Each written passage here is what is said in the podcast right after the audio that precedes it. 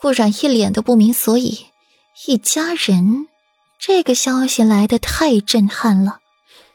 他原以为是君臣的互相牵制，没想到中间还有这么一层关系。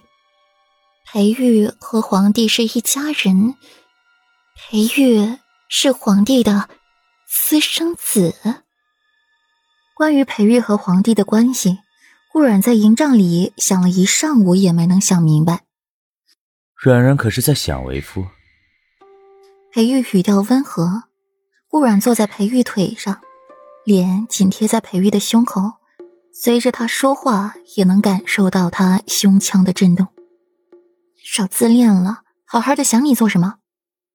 顾阮的第一反应就是抗拒、拒绝，抬头仰望着裴玉清俊如画的面容，又迅速低下。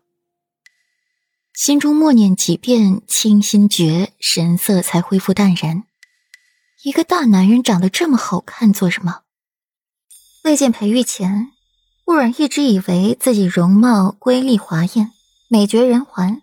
还是那次万寿节，皇帝生辰，容不得顾然不喜见人，不得不入宫。也是在万寿节上第一次见到裴玉。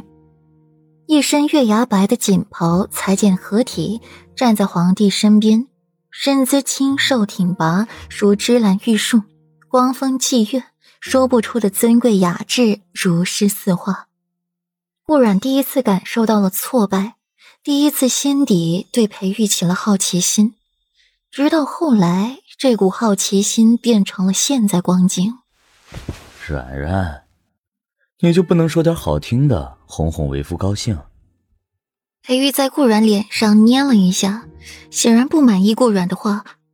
不过经过这些年的相处，裴玉也是习惯了，只是心底还是觉得不是滋味。世家千金，权贵之女，有哪个见到自己不是轻声软语，小心讨好，然后再用含情脉脉的眼神看着自己？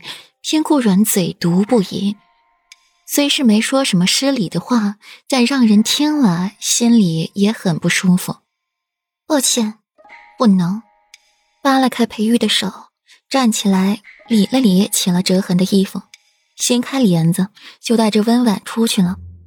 裴玉看了看空空如也的手，失笑出声，想起其中一只木偶，那只眼睛分明是被人点掉了。世子爷，墨尘回来了。进。裴玉端正坐好，手里翻阅着书。墨尘一身血气从外面进来。属下见过主上。查到什么了？裴玉问的正是十年前江南城一案，以及长孙女亡妻程锦怀一事。他总觉得其中的关联不只是程锦怀是江南人这么简单。死的更不简单，否则他的资料怎么会那么干净？回禀主上，十年前江南一案痕迹均已被泯灭，属下连月查访，只查到了一些细枝末节。墨尘拧起了眉，已经过了十年了，就算有，也被磨灭的差不多了，非一朝一夕可以查出。更何况十年前江南一案十死无伤。知情人更是难以查访。说，裴玉眉宇间一片寒凉，却也知晓此事难度，平复怒意。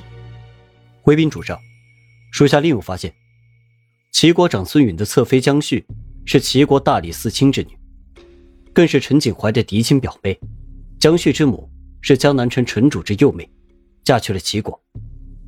红颜薄命，不出三年便被家中小妾害死。